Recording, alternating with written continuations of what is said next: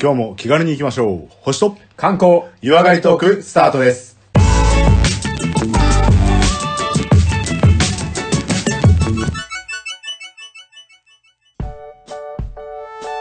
はい、えー星と観光92回後半ということで、次は観光のお話をレオさんにしていただきたいと思うんですが、確か前回予告してましたよね。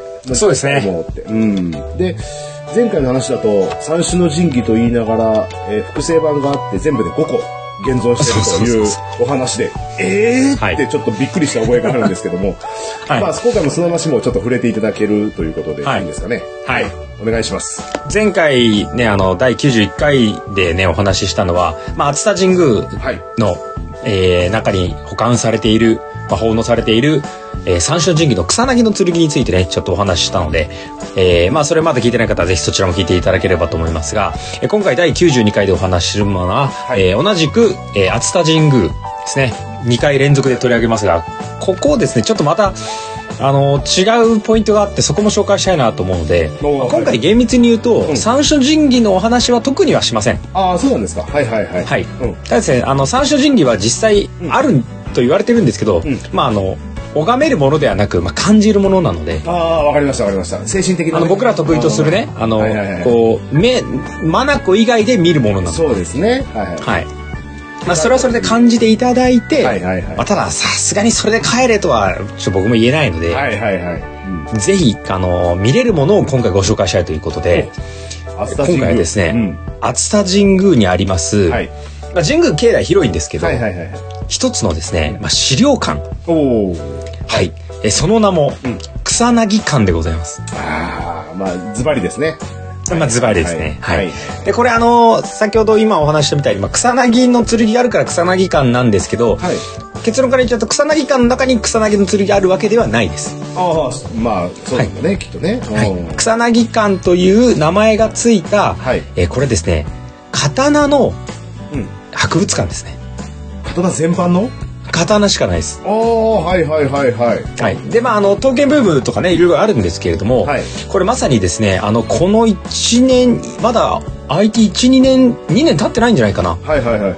あの新刊として作り上げられて、まあ、刀だけに特化しようと。でこれ熱田神宮であの第91回の前回でお話ししましたけど、はいあのすごくあの、まあ、草薙の剣が奉納されているからっていうのもあって、はいもう刀のこう奉納がすごいんですよ。おお。もう今も収めますし昔からもいろんな人がいろんな武将とかいろんなこう権力者たちがどんどんこう収めていくわけですよね。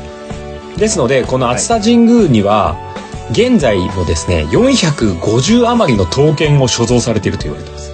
そんなにあるんですかはい。でこれあの古来各地にこう刀っていうのはこう収められていくんですけれども、はいはいはいはい。現在でもこういろいろこう奉納されていきますし、はいまあ多分今後ももちろん増えていくでしょうし、はい。であのいい剣が集まってくるというのももちろんですけど、うんうんうんまあ、時代的にも古いものもあったりするので、はいもう国宝とかうん重要文化財に指定された刀剣だけで20口あると言われてますえー、そうなんだ。はあ、見応えありますね、かなり。これはちょっと気になるな知ったものがあるもう刀ってだけけでね、うんワクワクですけどね。そうですね。で、この刀剣がいっぱいある中で、はいまあ実際飾られていて、で、まああの、これはあの、その配管料だけ出せば、はい見れるという、まあ刀の、いはいはいまあ展示、博物館ですね。うんうんうん。と思っていただければと思うんですが、はい。えそんな熱田神宮ならではのですね、はいまあ、貴重なあ宝物を、うんまあ、公開しているんですが、はいこれ刀専門の資料館であなので、まあ、これ全部は正直見せてないです。あ、そうなんですかはいうんうんキャパ的な問題もあるでしょうし、うんこれですね去年令和3年の10月にオープンぐらいなので、まあ、1はいは年いちょっとぐらいなんですけど、毎月入れ替えてます。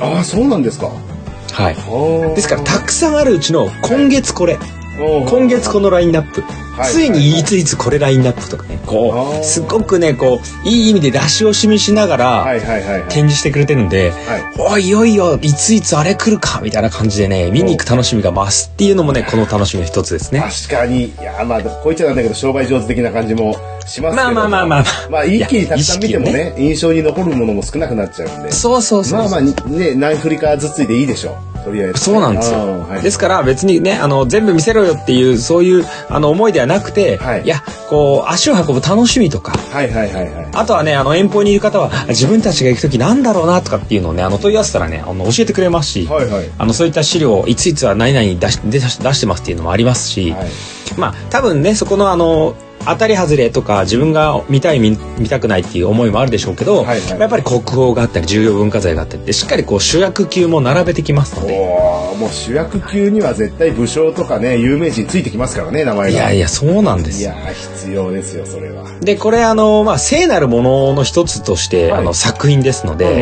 うんまあ、その、まあ、たくさんあるっていうのもそうなんですけども、はい。はいこれ、まあ、映画館とか美術館とか行くような感覚で行っていただくと、ほうほうほうほこう、すごい美術館とかって、ずっと展示してなかったりするんですよね。う。ああー、はいはいはい。で、あと国宝も、なんか、どのぐらいだけ展示するとかって、こう、制限があったりするみたいでして、はいはい。あの、いよいよ公開とかね、あったりするので、そんな感覚で、こう、いついつ見られるよっていうのを足を運んでいただければと思うんですが、はい。これ今言ったみたいに、うんあの刀ってまあ武器じゃないですかそうで結す論ね言えば、うんうんうん。ははいい。ですけど、うんこれまあ日本でもね数少ないこう美術品である武器みたいなイメージですよねおーはいはいはいはい。もちろ確ん、かにそう切るのが目的で始まってますけどね、うんうんうんうん。実際はでもそういった剣って、名刀っていうのはほとんど使われることなかったっていうね、資産価値としてっていうようなイメージ。だそうから絵画と似てるなーなんていうのはちょっと思ったりもしますね。そうですね、はいはいはい。あの結結局はねあのその人に納めるとか、うんその社とか神社仏閣に納めるっていうはいはいもので考えると、うんまあ、切れ味とかもちろんいいのはもちろんですけど、はいこれあの一つ一つと刀が職人が腕を振るった作品なので,、構はいはいはい。でさらにあのこれ今まさにあの絵画とかにね近いっていうお話がありましたけど、はい。なんか日本刀ってうん。名前独特じゃないですか。まあ独特というかもう国の名前ついてる感じしますよね。そうそうなんか国の名前とか、はい誰々が作った何々とあか。あ、はいはいはい。誰々うん。というこう宗派の中の何々とか、はいはいはいはい。その銘が打ってあるじゃないです打ってますね。はい。か。ね、あの使っていたって握るところをねうんうんうんパうんカッと開けると書いてあるわけですよ、はいはいはいはい。ね、そこにある名前とかで、うもちろんあの分かるっていうのもありますし、はい。まあ、さらに人間国宝ぐらいになっているそのそこううですか刀作りの職人なんかの意見ですと、うんいやもちろんそれあのねこう見ただけで分かる名を見なくたって分かるっていう美術家がめちゃめちゃいるし、ええ素人にはねよくそれすごいねって言いますけど、はいはいはいは。抜いた瞬間分かるでしょって言ってます。はい マジですかい、そいんなやレいやいやベルいや、すげえ。ええやっぱ違だからうもんだねう、。鞘に入った状態をふわって抜いただけで、うんあ、これ、どこどこ派のやつでしょとか、ほー、やっぱ癖がある、わね。かるっていうコメントがね、まあ人間高校級の話ですよ。はいはいはいはいはいはい。ですとなんか言ったりして、あ、そういう世界かと。うんうんうんでまあもちろん玄人目線、素人目線あっていいんですけうど、ん。はいはいはい。まあなので、あの作品が見られるんだとか、うんあとは知らなくていいって、あ、なんかこれ好きかもとか、はいはいはい。そういった思いを感じるだけでも、もう足を運ぶ価値ってのは十分にありますから。そうね。確かにちょっと見てみたいですね。まあ、あと背景もわかるしね、この刀がどういう流れでできたものだとか、どういう経緯で奉納されたみたいな。だから必そうね勝祈願とかやっぱあったりするんだと思うんですよね。いや、あるんですよ。そういうところの深いこう歴史も見たいものだけじゃなくて。そうですね。うんうんうんうんそうまさに歴史があって、はいはいでこれただあの、まあ、刀全国にいろいろ展示されてると思いますけれども、はいこれ一振り一振りが奉納の刀なので、は基本的にはあの実用性で、まうんあ、切って使われていないですし、いはいはいはであの、まあ、研いだり補修しないようにして、うんこれあのもともとの形を保つわけですよい。ね。ほうほうほう。刃が欠けたから研いどこうとかないわけですようん、そうですね。うん。で、これあの、ね、ウブと言われる、あの、生に、生ビールの生にブと書いて、まあ、ウブと言われる状態なんですけど、そのままってことです。おーウブという状態ではい残されているので、はいこの草薙館という展示はですね、うんまあ、本当に魂そのまま入ってますよっていうものがもうトンと奉納されていて、それを拝むことができるんですよ。それはでも保存するのが大変ですね。めちゃめちゃ大変ですし、うんでも、まあ見せてくれる中で、はい。で、じゃあ、例えば、あの、コマさんもね、刀見たことあると思いますけど、博物館とかで、い。こうどんな感じで展示されてるイメージですか刀ですかうん。いや、もうこういう、なんか、なんか二つの台にこう乗せてるようそうそうな感そうじそうの、多分上が歯になってるのかな。っああ、そう。ていう感じに。渋いね、見方が。え、いや、違うんか。そうですいや、あのね、うん。合ってますあ。基本的には、はい。まあ、刀によるんですけど、はい。上に刃が向いていて、はい。で、切っ先と言われる、まあ、先っちょですよね。うんうんうん切れる方は、はい。右側向いてるんですよ。ほーこれ、あ、の、刀剣、ちょっと見る上での、あの、つぶりたい人ですよね。はい、つぶりたいです。つぶりたいですね。はいじゃつあ、ぶりじゃたあいちですょっとつぶれる、はいちょっと一つのアドバイス。ぜひぜひ。これ、ん刀には表と裏あるんですよね。ほー、はいはいはいはい。反りの話じゃないですよ。うんうんうんうん。反りはもちろんね、あの、腹があったり、背があったり、はいはいはい。あの、峰打ちジャーの方の峰がね、こう、はいはいはい曲がってる方だったりとかするわけですけど、うんこれ、じゃあ刀をさ、こう、対等する、腰に刺すイメージを持ってはくいださいはいはいはい。右で抜くから、はいどっちに下げます左に刺しますね。左に刺しますねう。んうんうんで、反っている、その曲がっている湾曲している部分は下に向きますか、上に向きますかうんと、さ、あれ、時代にもよるかもしれないですけど、基本下向きじゃないですか。えっと、そうですね。あの、実際にあ、馬で乗れる場合は、なんか、長くて抜けるようにとかあるんですけはど、いはいはい基本的には、あの、対等して歩くときには、その、反った方が上向いてるんですよ。そうなんだ。反った方が上向いてるんですよ。ああ、はいはいはい。上か。はいはいはい。反った方が上向いてます。ははい、イメージできますかできますね。左側について反った方が上向いている。はいはいはいはい。というと、外向いているのが表になるんで表。すね。はあ、はいそういうことですか。ということはあ、それを、正面から見るとなったら、切っ先、先っちょを右にし右てで、すね。歯が上に向くわけですよ。はいはいはいはい。でなぜならばそれが表と言われているということと、まあ、これは全部ではないんですけど、うんそちら側に名を打ってるんですよああ、そうなんですね。名前を打ってるんですねはいはいはいはですから、まあ、それを見せる意味でも、うん基本的にはまあ歯が上向いていてはい切っ先が右向いてってと言われてます、まあ、もちろん刀によりますので全い。部でははいないです、はいはい。で僕が言いたかったのは、まあ、その展示の仕方がはいこれが一般的だよねっていうのがいろいろありますけど、うん。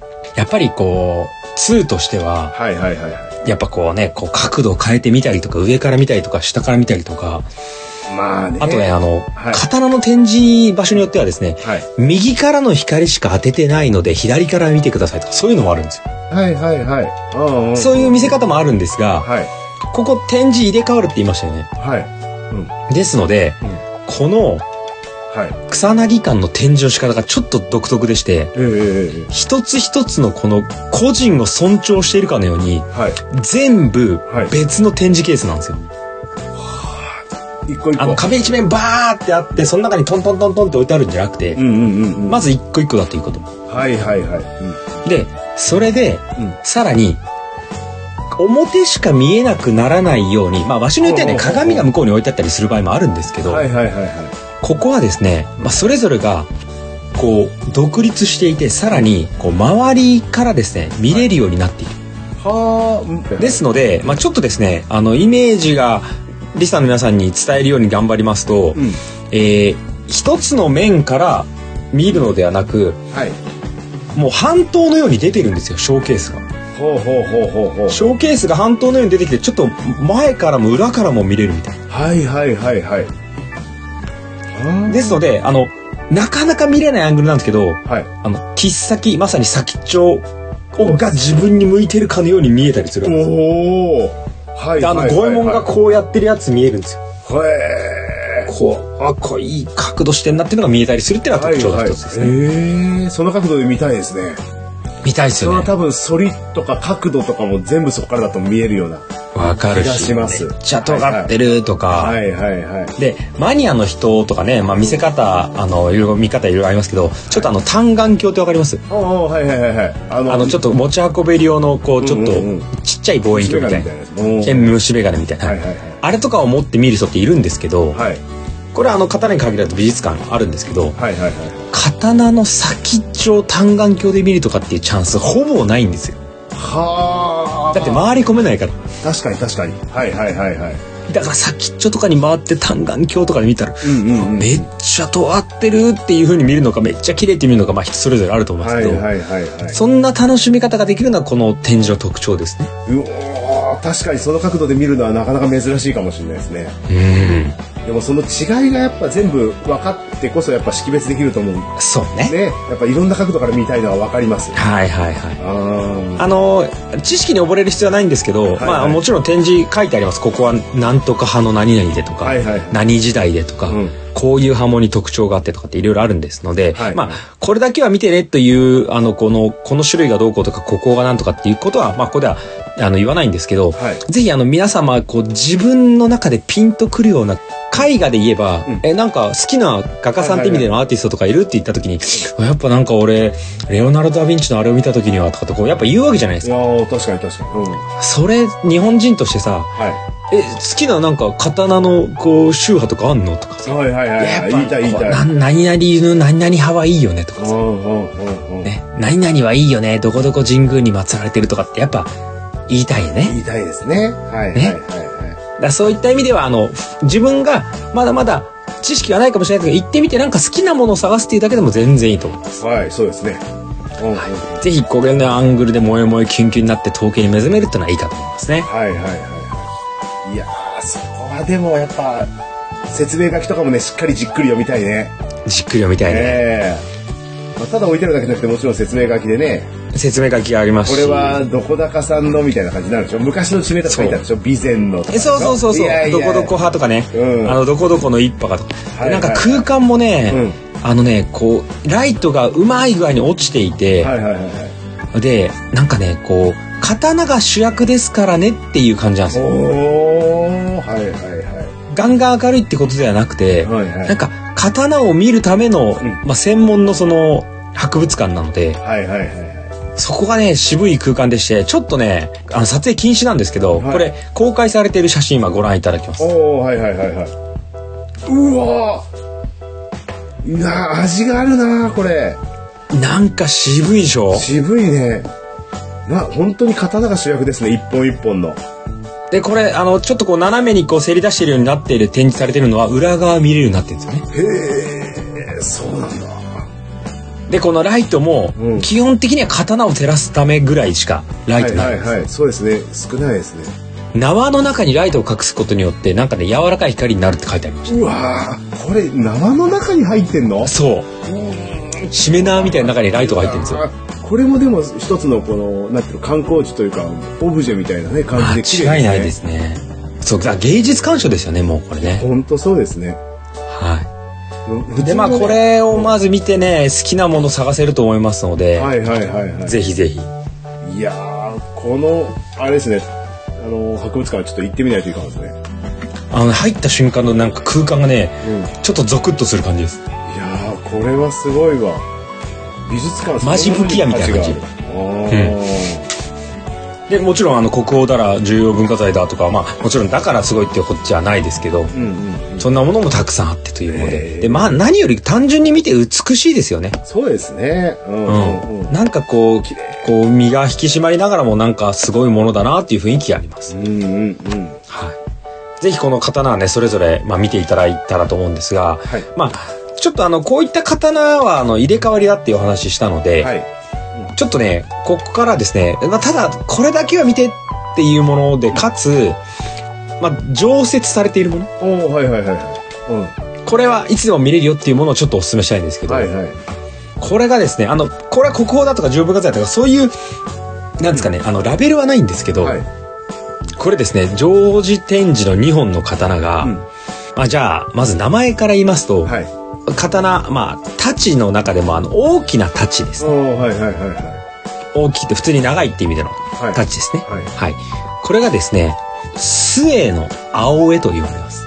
おおおおはい。で、まあ、末ってあのうん、世紀末の末に、はいの青江って青い江戸の絵なんですけど、はいはいはい。これ、まさにその、備中ですね、あの、まあ、岡山の方うんうんうんうん。の、あの、投稿集団、まあ、その、刀作りの集団がいて、まあ、かなりこう備中の刀っていうのは有名でありあの、はいすごく人気もあるところなんですけどここにこの青江派というのがいたんですよ。はあはその人がたちが作った、うんえー大きな太刀だと言われていて、あはい。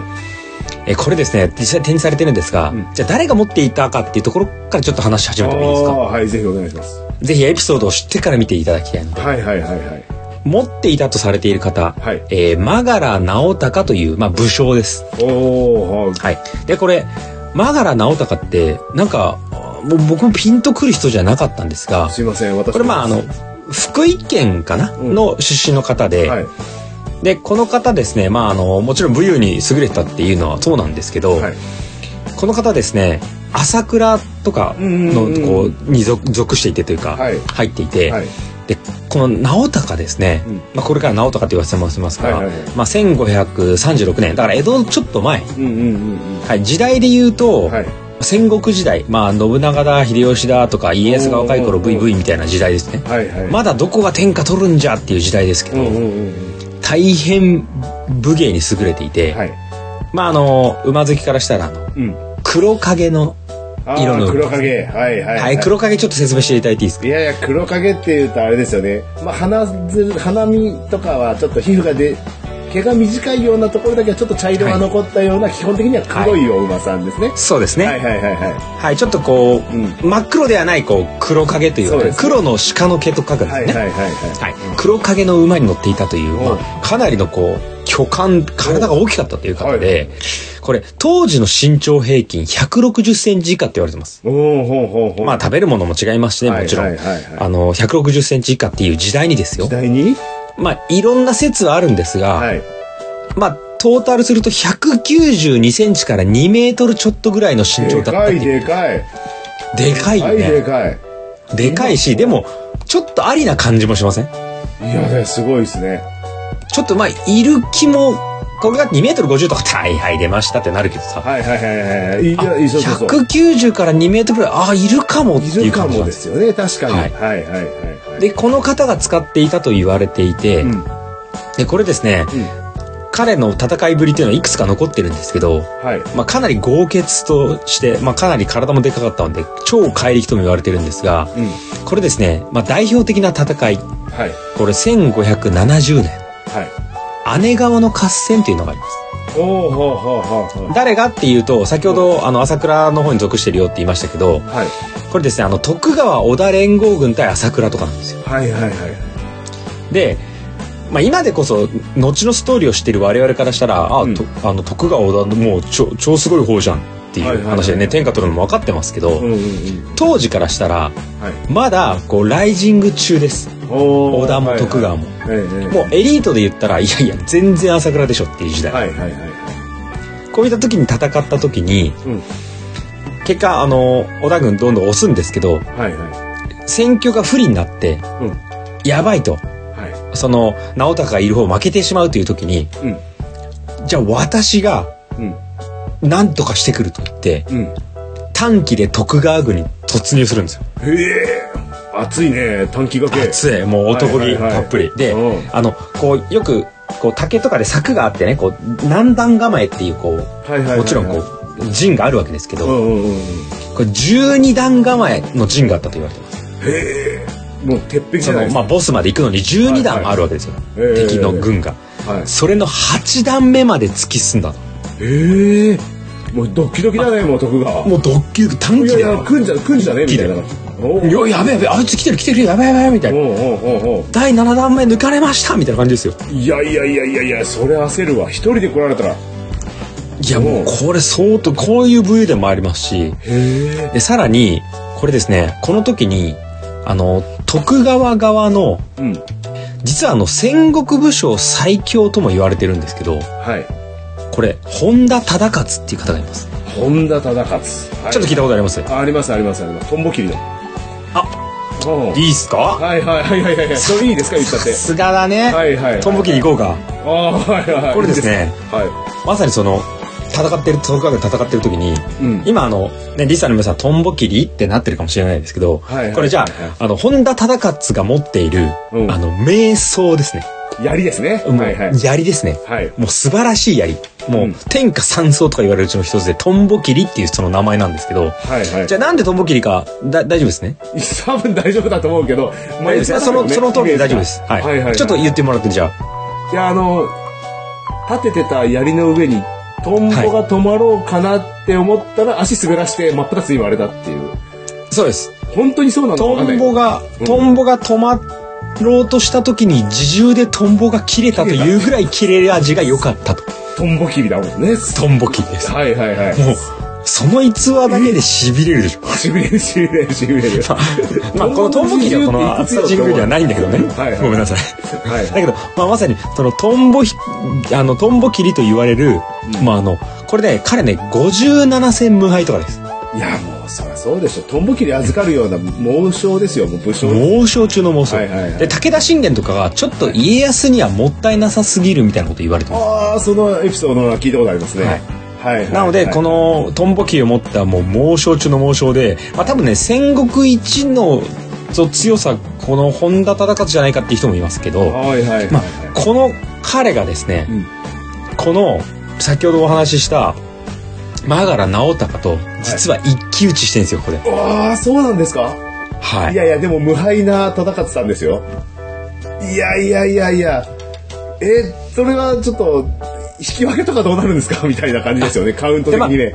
もちろん結論言うと、はい無敗、あの、本田忠勝を勝ててはいないんですけど、はいはいはいはい。これがですね、まあ、その戦いで両者一騎打ちになって激しく打ち合うこのトンボ切り。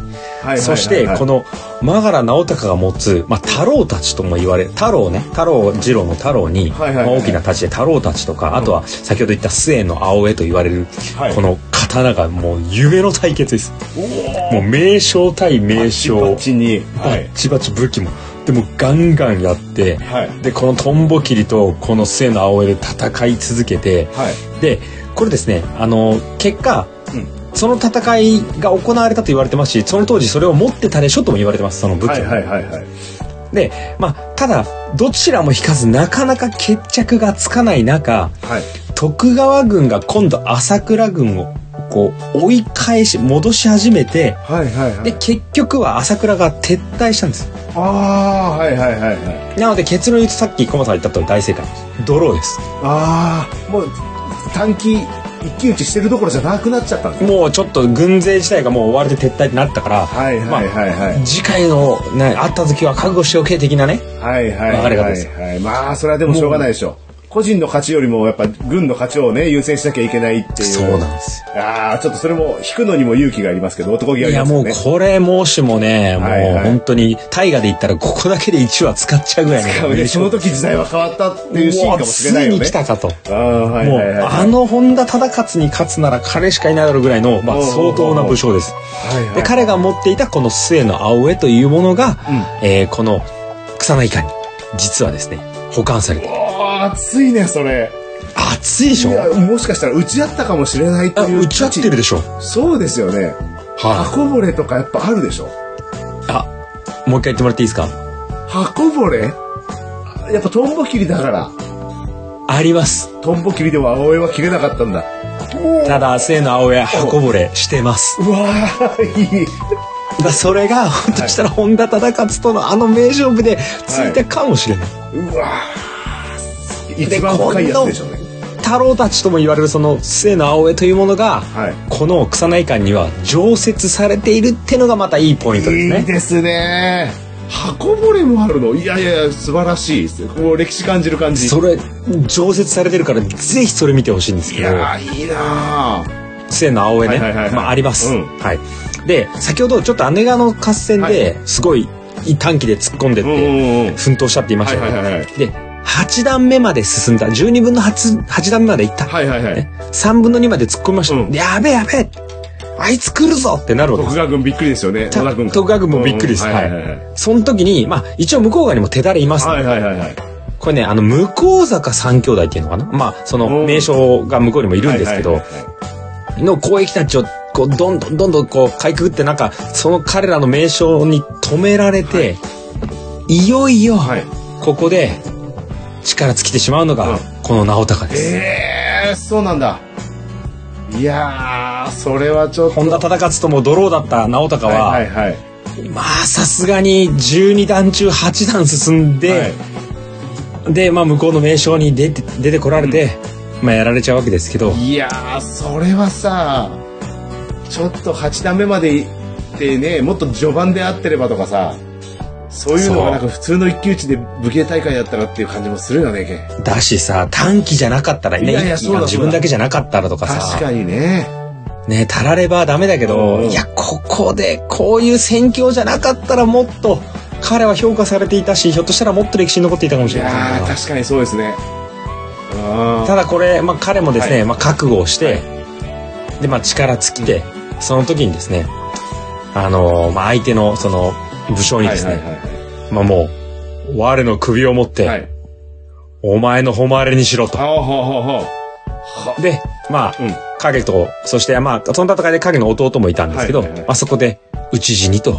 言われておりますね。そうなんだ。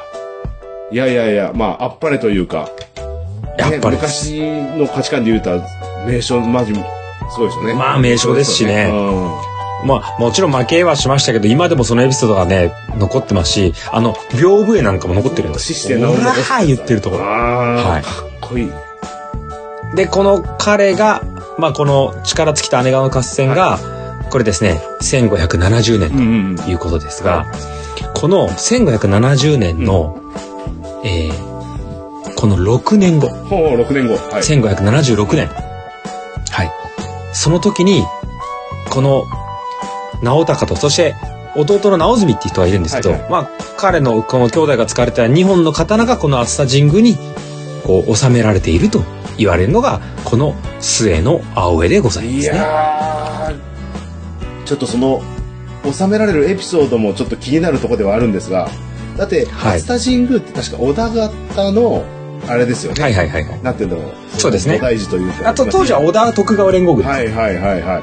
まあ、だから誰のものになったっていうよりは、なんかすごいものだから、はこれやっぱ、刀といえばね、収めるといえばあそこだろうっていう、まあ刀の名門みたいなところですから。そうだよね。で全部敵この熱田神宮敵軍の武将の刀が、織田家側に奉納されてるっていうのがなんかこう、ストーリー性がね。そうですね。うん、なんか、ですからもう、うんもちろん誰かが持つとかっていうものも考えられたと思いますけど、これちょっと後で出てきますけど、誰か使えたんですかっていうものなんでそす。んなに別格のものなの別格です。ええで、これが見られるんですが、どんな方なんか気になってきました。いや、多分大立ちってぐらいだからもう、やばいんじゃないですか、もうガッツが使う、いややばいガっッすツが使うもんじゃないですか、もういや、もうガッツもサイクロンレベルじゃなマい。ジで。もう、翼くんでも震えないぐらい。ええいやいやいや。これですね、じゃあお答えしますが、見れたりするのこどんな刀だったかれはいはいはいはい。じゃあもうね、気になったところ、じゃあ、いっちゃいますが、えー、まず、はい、歯の長さ。おうおう歯のあ長の、さ。切るところの、はいはいはい。あの、つか、手首のね、あの、つかが、つばがついてるところより上上の部の分歯の長さだけでですよ。はい2メートル21センチ。 2メートルはい。い ?2 メートルっつったら、そう、だや、2メートってル。自分の身長が、まああっても2メートルって言ったじゃないですか。そうです、そうです。身長以上のものブンブン振りましたのブンブン。で、さらに持つと持こ、つとこ、はいはいはいはあのね、手で持つとこを入れれば、これ、全長ですね。3メートルと言われます。い。3メートル3メートル。ええすごい。そんな刀。刀の常識じゃないね、なんか。で、かかったって、槍よりでかいんじゃないぐらい。はいはいはい。それは大立ちですわ。大立ちですよ。で、これ、あの、刀身含めてですね、うんうん約10キロと。いや、10キロのもの振れないっしょ。それいはやも無う理だ。 10キロの無理だ3メートルの鉄パイプいやいやいやいや、無理。絶対刀に振り回される。それを、この豪傑の超怪力と言われた方はは使ったと。いや、まあちょっとあれなんじゃない持ってない話。いや、持ってないって思いますけうど、んうん。そこにありますからね。いやいやいや、本当それ、ちょっとエピソードじゃないの、いや、エピソードかと思いますけど、まあ、あのエピソードはもちろん残ってるんですけうど、んうんうんじゃあちょっと、そこの奉納されてるとこ、あの、写真撮れないので、はいはいはいホームページに上がっていて、まあ、公式のね、はい。あ、見たい。写真をちょっとね、はいはいはい。あの、ご覧いただければと思うんですが、これ同時に人が写ってるので、で、あ、この規模ねというものを見ていただければと思うんですけはいはい、はいどわかりましたわかりましたではこの「生の青江」でございますが、こちらのものになりますね今共有しますよいやいやいやいや、ないでしょ。ないでしょ、これは。いやいやこれ絶対ないってこれ現物だ ってこれほど、もう家に俺だってあるもんだって、あの、あの、洗濯物とか干すやつでしょ、 これ。絶対そうでしょ、これ。そうそうあのね本当にいやいあのやいや、佐々木小次郎も物干しだって言われたけど、うんうんうんそんなレベルじゃない違うね。えわかりますねこれあの下に飾ってあるのが、あの鞘とあの塚持つとこでえすね、はいはいはい。で、上に飾ってあるのが、その、刀身というか、金属その部刀身であの刀の部分、はいはいはいはい。いやー、これすごい。あのね、なんて、なんか持つところの長さも異様ですね。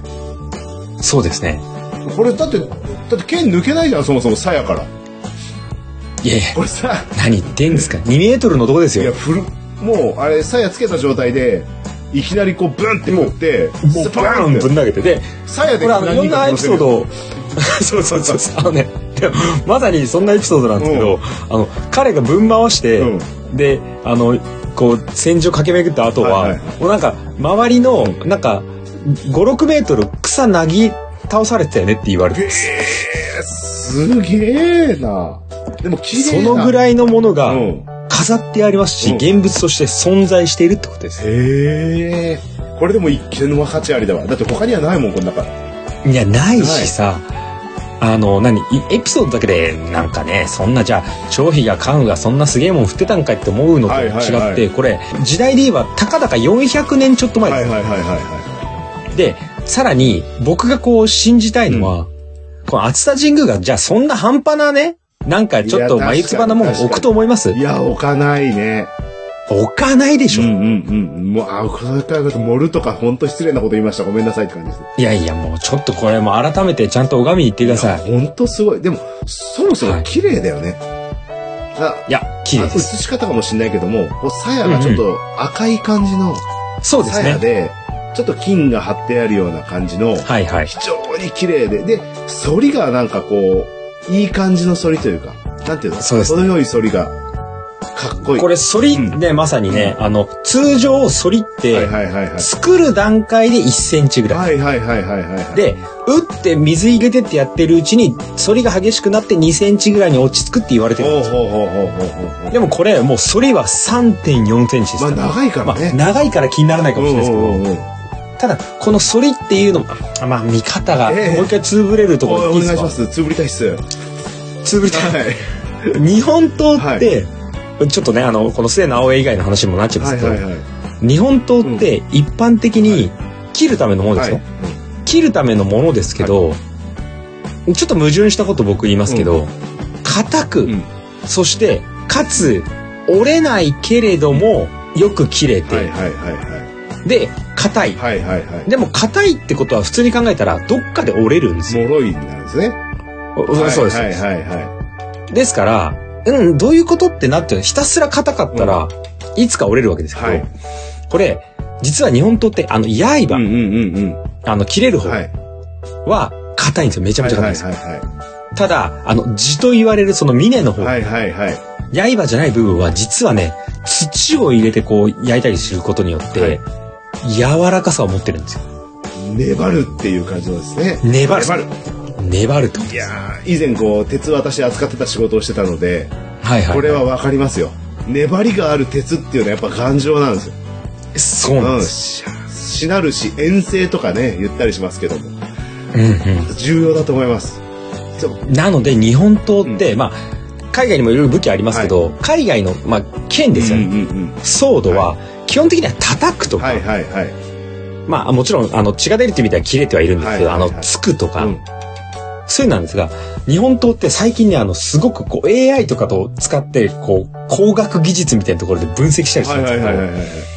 この反りによって切られるっていうことは、この辺とこの辺が一番力がかかっているから、この刀身だとこれが一番切れるところだよねとかっていうのは、すごいもう全部わかってるんですよ。おーすやっぱ理にかなってるってやつですかね。理にかなってるわあで、そういうのを匠が感覚で言ってるんですよ。はいはい。いや、やっぱ日本人って職人すごい な。本当に職人大好きなんだよ。本当に。本当で、あの、刀作る上でもちろん理屈はあるはいし、はいはい科学的な根拠はあるんだけど、さっき言ったみたいに、火を入れてみてとかは、いはいはいは最後のね、あの、こう水で入れた時にどういう波紋が出るかとかって、そういうのっい。て、はいこうちょっと感覚的なもんだったりするんですよ。はいはいはですから、この、さっき今お話あったみたいに、こう、ただ長くて硬い剣じゃなくて、これはこれで、絶対にその、鋼の部分はちょっと硬くて、ただ地の部分は柔らかいとかっていうはのいはをいはいは、こう、実現していて、さらに、トンボキリと戦って壊れてねえんだかい。いら。や、それすごいよね。あの長さのやつが折れてないってのすごいよね。 そうい。や、折れてない時点でさ、その、力任せに叩くわ、叩くっていうか切るわけですよ。うんで、敵もだってあれで骨も立つんでしょだって。そうです、そうです。あれであの長さで切れないって、相当丈夫ですよ、あの刀。いや、相当、だから、トンボキリもトンボキリでしょ。うんこの末の青江も相当だいしや、。刀鍛冶でもさらに言えば、こんな戦いしたけど、本田忠勝57戦無傷ですから。いや、無傷ってすごいね。無傷無無傷傷なんだ。無傷というのあのおじいちゃんになってなんかナイフいじってたらプスって手刺しちゃってああ人生で初めて傷ついたって言ったらしいマですジで、しょうもね、しょうもね。で周りに「いやいや本田沖縄もいよいよですな」とか言われたらしいいやいやいやいやいや、そんなエピソそんーぐらいごめんなさい話脱線したけド。どうんそんだけの本田忠勝はいはとい最強の武器トンボ切りとがっつりやり合ったと言われるこの末の青江という刀が先ほどの巨大なもう大太刀でございます いや、あれは見たいなすごいなあの子たちはもう、もう、刀の常識を覆されちゃうんで、覆覆すされあの、だって思ったより、あの、まあ、こう言っちゃったけど、細いというか、刀としての大きさ、厚さはわかんないけどもうんうんうんうん、ほぼ同じ大きさで、ただ長いじゃない。そうですそうですあれで折れないんだっていうのがやっぱ日本の、でね、もこれね、あの、分析結果の一つの説でしたけど、はいはいなんかそのね、か、硬さとかもちろん粘りとかもちろんなんですけど、精度はもちろんなんですけど、はやっぱり長いから、ちょっと軽くなるようにいろいろな工夫はされてるみたいなんですよ。へえまあ厚みなのか、こう溝なのかわかんないはいですけはど。いはいはいですから、でも、それをやったってことは、なおさら実践用だったって気がしまやすしね。ますね奉納とかじゃなくもうワイルドな感じのううんん。さすがに重すぎるとなんだからちょっと軽くしときましたみたいな感じの。へだからこの草内館にあるのが、まあ、この兄貴が持っていた、まあ、太郎たちと言われる長い方がこれあの全長3メートル、はいはいまあ、鞘も入れると3メートル40なんですけど、で今度まあ弟が持っていた通称次郎たちと言われるものも、もうこれもあの2メートル50あります。えすげえ兄弟揃って猛者だねじゃあねいやもう猛者も猛者ですし、すげえまあこのあの、太刀自体も、次郎太刀と言われることも、方も、この、これ、千代鶴国安と言われる、こう、それはそれで名家のものですし、はいはいはいはいまあ、あの、ちゃんと、その、名も入っていて、うんで、この姉川の合戦屏風の中にも、もう確かに一人、こいつ尋常じゃねえっていう刀ふっぷん走るやついるんですよ。おお わかりやすいそれ見に行こうぜひ、あの、うん検索していただくと、姉姉川川の合戦ねの刀見ていただくあと、あ屏風絵たくさんありそうだけどこいつかと、うんうんうん半端ねえなってやついますこ。れが太郎たち、こっちが次郎たちかっていうのがわかるんですそう。ええですから身長2メートルぐらいのはいはい大男が3メートルの刀をぶり回し絶対て行かない近くに敵に短期突撃ですよ絶対近く行かないもん、もう。やめとくやめとく。もうゲームの世界でしょ本当だよね。敵ぶっ飛んでんのうん。でも、あの、三国無双、戦国無双ですわ。もう、ドーンいやいやもうそうもうもうこうスクリューで敵飛んでく感じうんうんうんうんいやーすげえ。でまあその武将がいたということと、あとまあね日本人の感覚かもしれないですけどそんな名武将とか豪将でありながらやっぱりこう負けた側にい行ったっていうのがこんだけね名前が残ってないのかもしれないでいすやー本当に申し訳ない。もうこれで忘れないようにします。はい、はいはもうせこれあのんもう武将の名前で改めて言いますとマガラ直隆マガ末の青江でございまはいす。はい、はいはい。でこれ青江自体もまず、うんそもそもすごいからねこれもあの覚えてる青江派。青江っていうのが、刀を打った方ってことですか。で、あ刀のそうで名すね、えっと前ねが、、刀の名前ですね。末の青江いや、いい質いやい問。やちょ、ちょ、もう一個つぶりすまみす。ません、お願いします。つぶり出してくだ さい。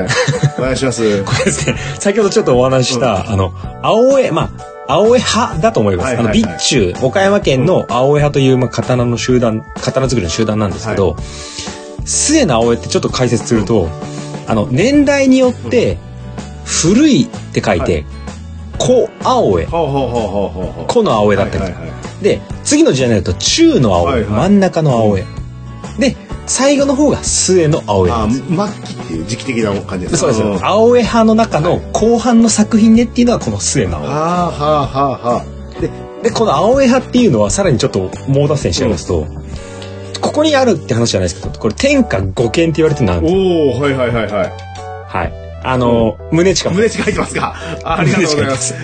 三日月胸近。過去にね、はいはいはいはいあの稲荷神社でやったね、はいはいあの小狐丸のね。趣味なりでやった、うんあのそう三条小和宗近が打った、はいはいはいはい。あの三日月宗近のはいはい天下五剣ってこれ国宝だったりするんですはいけど、はこの五剣の中に一個ある、はいこれ数珠丸常継っていうい。のほうほうほうほう。数珠ってあの、はいはいはいお坊さんが持つ数珠ね。ね。数珠丸常継っていう、まあ、これも重要文化財かはな、いはいはいこれもあの現在も残ってまして、はい兵庫県かどっかに残ってますけど、ここのものを天下五剣を作ったのもこの青い派ですほうほうほうほうほう。あとこれ名刀と言われてこうエピソード付きのこれにっかり青江っていうのもあるんですにっかり。ほうほうほうほうほう。ひらがなでにっかりはいはいはいはい。何そのチャーミングそなうそう名前だなんねですけど。。もうにっこりになっちゃって、もう、そんな笑っちゃでうのもみたいな。間違ってないです。そういうことです。えあ、そうなのこれ、、にっかりと笑ったうん幽霊を切ったって言われる名刀。マジで。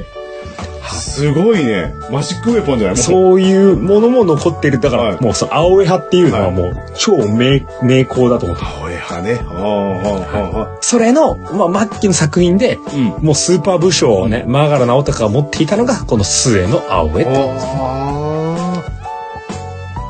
ぜひ、これ言っていただいて、たこれかと。太郎たちっていうのはどういう意味ですかはい太郎たちってのは、まあ、その兄弟として、あの、まあ、兄弟で、まあ、大きいのと小さいのがあるから、まあ、通称末の青江太郎たちって言われてる、あまあ、そそういのうことね刀の名前です、はいはいはいミドルネームみたいおうおうおうな。はい。で、まあ、もう一部が二郎たちと言われる。はいはいはいはい。はい。で、これ、あの、すこのマガル直隆って、まあ、いろんな説があって、これ実は何人もいたんじゃないのとかいろいろあるんですけど、うんうんこれね、あの、2022年今年、新発見ありまえした。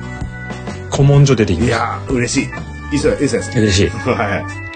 これね、あのー彼の父親も同じような、こう、名前を名乗っていたっていうことが分かったんで、おー、はいはい。まあ実はまあ、あの、え、これ、年代的におかしくないとかっていういイチャモンがあったんですけはいど、はいいはいはい。やいや、これはお父さんも同じ名前を名乗ってましたっていう、まああそうの、いうことね。こう、名前自体をね、接こ種するう引よき継がれるようなねうんそうそうそう、はいはいそういうような名前だったというので、まあ実際存在してたのは事実ですし、うんうんうんまあ、さらにこの、あの、先人で大太刀を振るって、まず威嚇するっていうこのやり方自体は、この直隆の祖父、先代から。おじいちゃん、はいはいはい。おじいちゃんが、もう代々伝承していた、うらーって、まあ多分、一家でいかつかったんでいすよ。やー、それ、えっ、と、最後、子供いなかったんですかね。ああ、マガラさん、いたのかな、ねいやいや、もうすごくでか家系かった図見ればあら、るかもね。しれない。いやいやいや、こうやってそうだよね。えーもしもえね、あの、マガラさんっていう名字いたらあるかもしれないですね。え珍しい名字だよね。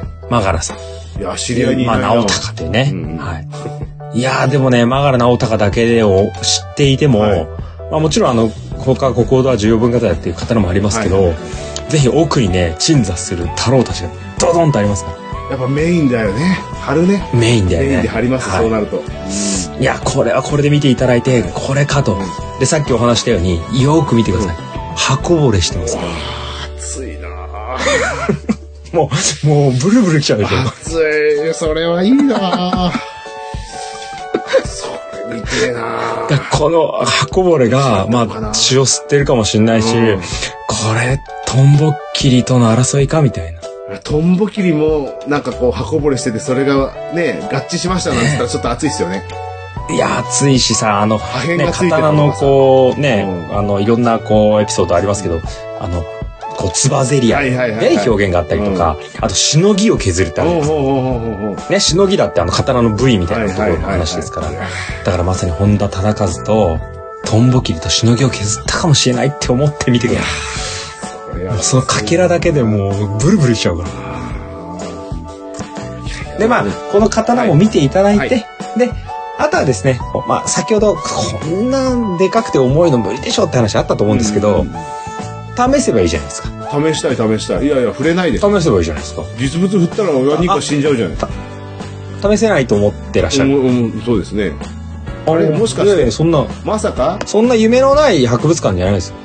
あの草薙みたいにここはレですねプリカが、そうですね、あの、草薙というほど、なんていうんですかね、これで言うと、まあ、重さとかをはいねはいはい体験していただきたいって意味おーはいで、はいはい。なのはいで、まあ、ちょっと結論言うとですね、この草薙館の裏にですね、ここはあの写真撮ってもいいとこなんですけど、真剣、まこ、あの、本当の剣ねう、んうんうんで、重さこのぐらいですよっていう、こう、体験エリアがあったりとかですね、おうさらに、末の青江と同はじい重さと長さのものはをい持てます。マジですかいや、そもそもモテるかどうかすら不不安なんだけ そうそど。どんだけあの、持つことに挑戦できます。おーだってそ10、れが、こっちが。 10キロあってさ、別に。いや、でも、これモテるのこれ持てる。かなりこう、なりきりな感じではレプリカにしたらよくできてると思う、こいや、ですから、あの、本当の重さと、本当の等身と、あと、あの、重、重心ね。はいはいはいはい重さがここでとかっていう、そういうところも全部復元したもの が、まあ、鞘に入った状態ですけど、持てれ。る。これ、画像で見ると奥に人いるけどおかしいよね。 おかしい。こかしいの大きさの比率おかしい。どうなってるっておか感しじ。い。まず、その、持つところを、その、グリップのところをはさい、もう相当広く持たないと、まず上がんない。これなんだろうな。こんなに、はいはい。なんだろう、こんな右と左手の手がさ、開いた状態。なぎなたを持ってるかのような感じのさ。いや、そんな持ち方じゃないと無理なんですうよ。わーすだって、なぎなただってさ、芯の部分ははいはいさ、はいは木じゃないい。であすそか。うだね。うんうん。これ基本的には、その、鋼ですスノボーだもんね。そうです、そうです。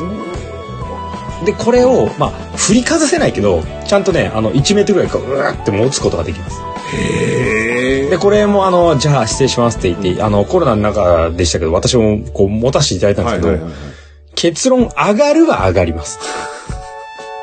手首やらしてない人だったら、上がるは上が ります。もう、応援団の団旗みたいになってるでしょ、これき っと。そうよ、もう。プルプルな、プルプルな。上げ たところでですよ。もう。1回目振り下ろしたら2と2の足しないよね。上げたところでっていう感じ。うわこれチェストだ。ただねこれ石の盾かわぜひ持てますから、うんはい。まあ、これはあの、むしろね、あの、この草薙館のこの粋なはいはいはいねはい展示ですよいや、粋だよ、粋。やんちゃな感じがいい。粋そうう。ん持ちたくねいや、持ちたい、持ぜちたひいと思う。隣に行って。はあいで、持っていただいて、これかーとはいはいはいはい。いうものを味わえるところも、まあ、これはね、あの、博物館でもあり、観光地でありますので、うんうんうんうん。ぜひこのね、どの刀がっていう風に見方をしていってもいいですし、逆に、こ俺、末の青江だけは見た見い。たいなこれ見たいわ。それだけを思ってもいいですし、あのね、感覚は美術品鑑賞と、そしてやっぱり、こう、箱ぼれとかから感じるロマン。ロマンね、時代からね、はいやっぱりこう、時代を そしてね、この第2回にわたって、この熱田神宮のお話ししてきましたけど、実際にね、そのロマンだって、箱ぼれから想像するわけですはよ、いはいはいはい、そうだこれが本田忠勝との戦いかもしれないとか、うんうんうんうんねはい。で、さらに、その、第91回でもお話しした草薙の剣はもいあるんですよ。あ奉納されてるんです。あのは建物ですっていうのもああります。ですから、そこにもこう、参拝行った時に思いを入れて、はいあそこにあるんだなうんと、うんうんうん。神の国からね、はい降ろされたヤマタノオロチの尻尾から出てきたはいはい。剣があそこにあるんだなというものを感じていただける、こう、美術、ロマン、そしてなんかね、こう神社の参拝としてももうすごく魅力あふれるこの熱田神宮です。はい。ぜひね、あの、好きな見方で、ねもうワクワク止まらず、はいぜひね、ロマンたっぷりで感じていただきたいなと思いますね。あ、これ魅力的だね、熱田神宮って。いや、もちろん参ばい拝でしょとしてもいいかもしれないですけど、普通の参拝もいいし。刀の博物館行きたい わ。うん、そっちがまあ正直な話メインでもいいぐらいな。いや、あの面白ね、さメインになりつつありますうよ。ん。はい。いや、かあれだよね。あの、最近刀剣のさ、本とかも、はい雑誌も出てますけど、いや、そうですよね。末の青目見たことないです。なんで取り上げられないんだろうね、そんなん ね。刀のいやはあれではないのかなだから、刀としてのラベルは別になんか国宝なんとかとかないです。あーいや、でもさ。ただ実現するんだっていうやつです。んうんうん明らかにこう別 格じゃないですか。形状が違う。あんなわかりやすい刀ないよね。屏風絵にも書かれちゃってん だから。純粋に、うおーって感じです。魅力的だ。これはちょっと行った時には絶対顔出さなきゃダメだわ。いや、ぜひ、ちょっとね、うんあの、裏のうなぎ屋で悲しい事例を受けたことがあるっていう、よく知ってるなうんそうそう言って伺いましたけはいど、はいはいはい。まあ、そこもね、うん今となっては、そうそうそう。ね悲しみを断ち切るあじつゃもあ、りスタで。ジング行った時に、えそうそうそうそう。はいはいはい。ですから、まあ、そこに行って、まあ、ぜひ美しい刀剣に見せられてですね、まあ、この第2回にわたってお届けしましたけど、熱田神宮の第2部、えー草薙館についてのご案内でございました。はい、どうも。どうもありがとうございまました。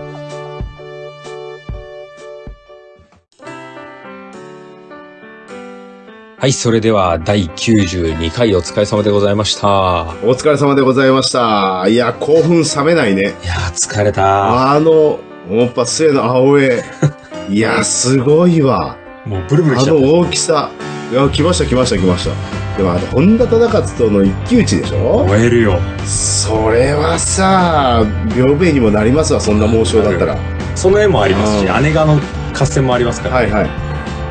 いやー、それ、え、それは何あの、そこの博物館にあるのあ、えっ、と保、険の。その、ここの絵のここに飾られてますよっていうのは、そこにもありはまいす。はいはいはい。まあ、現物だったらちょっと忘れちゃったんですけど、いやいやまあイメージでもいいんだけどもいやーいいわいやそこでこれねはファンになる本ね当見ていただくと、まあうんその姉川の合戦時代ってぶっちゃけなんですかね、こう天下分け目とかと違ってまあ、いはいはいなんですかちょっとマイナーっちゃマイナーなんですよ。ほうほうほうほうあなのであそんな戦いちょっと聞いたことあるなぐらいでしたけどはいただ調べるとおなんか、うんすごい戦いだったっぽくねみたいなそんなものがありましたね。いやーすげえあなちなみにあのいろんな方うん末の青江を振ったマガラのね、はいうんあの屏風絵がちょっと今ネット探したらあったんであったんですかご覧いただけいればやと思いますけど。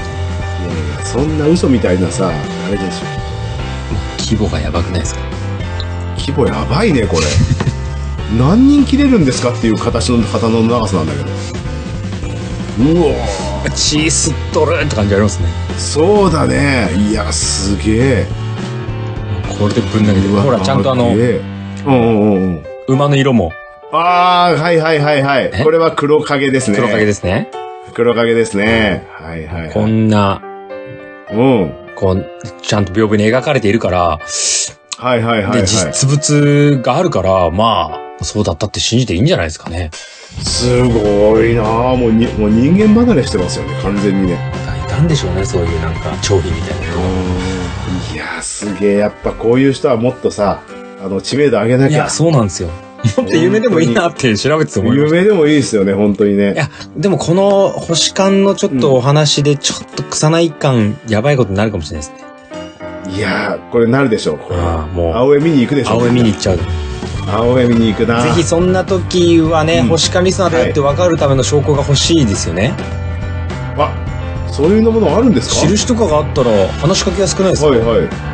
確かに話しかけやすいですですよ。ね、はい。ということとでいうわけで実はですね、はい。あのーちょっとメッセージリクエストを募集しておりまして、はいまあ、そんな感じの特典にもついてますのでちょっとそのご紹介をさせていただきたいと思いますね、あ、お願いします。えー星と観光湯上がり特ではですねなんとはい皆様からのメッセージリクエストを募集しておりますはい。はい、もちろん感想でもいいですしね、はいあのはいい、ろいろ意見をいただけたらと思いますが、えーメールですと、えーメールアドレス、えー小文字で KOMALEO 数字の15ローマ字読みしますとコマレオ15アットマーク Gmail.com またツイッター、フェイスブックですと、えーハッシュタグ、えー星を観光するの観ですね、えーはいハッシュタグ星観とかでね、あの、つぶやいたりしてますので、ぜひ絡んでいただいたりですとか、俺、末の青江見たよとかね、あの、はあとね、ゲームとかで結構登場するらしいですから。